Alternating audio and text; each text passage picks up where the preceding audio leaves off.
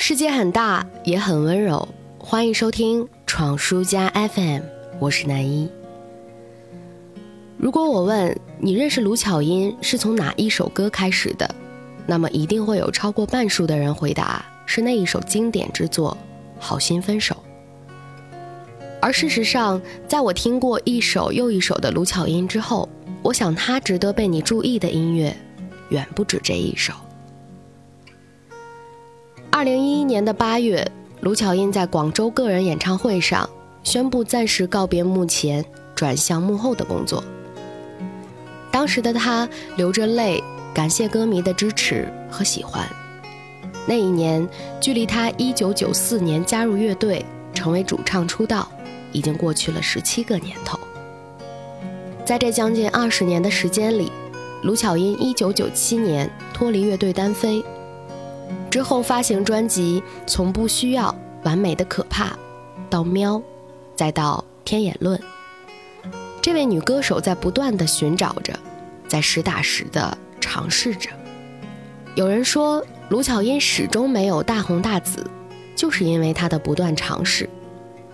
在一张又一张的概念专辑当中，她快速的奔跑着，求变，求新，风格大胆而无畏。这其中有叛逆的摇滚乐，有迷幻的电音风格。然而，曲风的全面并不意味着巨大的成功，相反，会因为没有固定下来的歌迷，他的音乐形象会随之不甚鲜明，难以让人记住，也难以红遍全香港，跨过海洋来影响内地的歌坛。所以，从广告学和营销学上来看，卢巧音可能的确不是一个成功的案例。但是在我看来，单纯站在音乐艺术性上，它值得为人所知。有评价说，能够从他的声音当中听出王菲的感觉。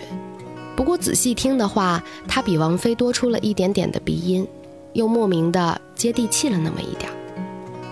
他的声音给我的第一感觉是慵懒、苦情又空灵的洒脱感，唱起来慢情歌的时候，会让人觉得无端的性感。我经常想着，失恋的人其实最该听卢巧音。在你情感无望的时候，听到那样的声音，会找到一种悲苦的共鸣，从而找到情绪的出口。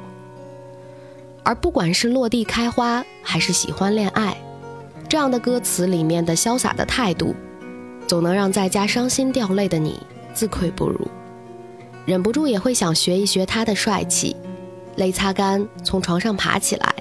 出门约朋友喝一顿酒，干杯的时候，仿佛干下去的不是酒精，是过去看不清楚、想不明白的自己。酒喝完，人也通透了，跟失恋说一声再见，眼睛都不眨一下。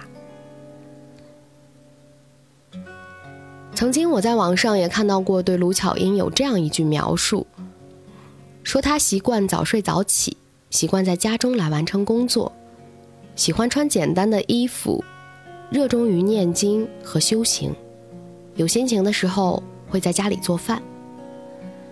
配合照片里他眉眼略带清冷、孤傲的瘦瘦的样子来看，我想幸好他没有大红，也难怪他没有大红。大概他骨子里就适合这样一种平静的生活吧。太过于多的镁光灯和通告，可能反而会吞噬掉他的美感。而如今，想要幽居在安宁淡然的状态中的时候，带着怀旧感，听着多面灵透的卢巧音，于歌迷也好，于他本人也好，大概是那一份遗憾当中最美好的圆满了。如果我是半张废纸，让我；如果我是个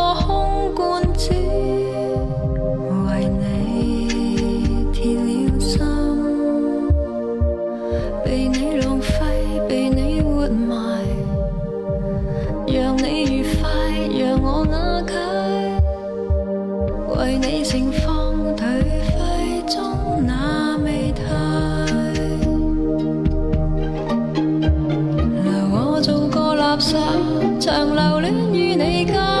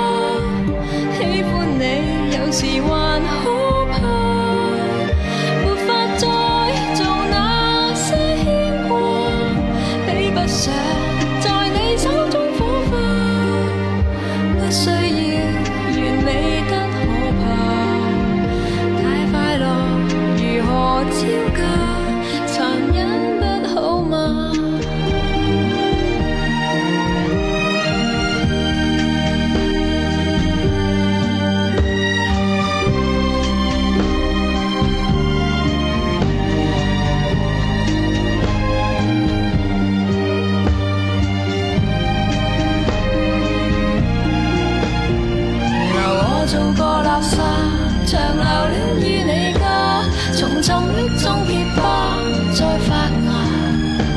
情爱就似垃圾，残骸虽会腐化，庭园中最后也。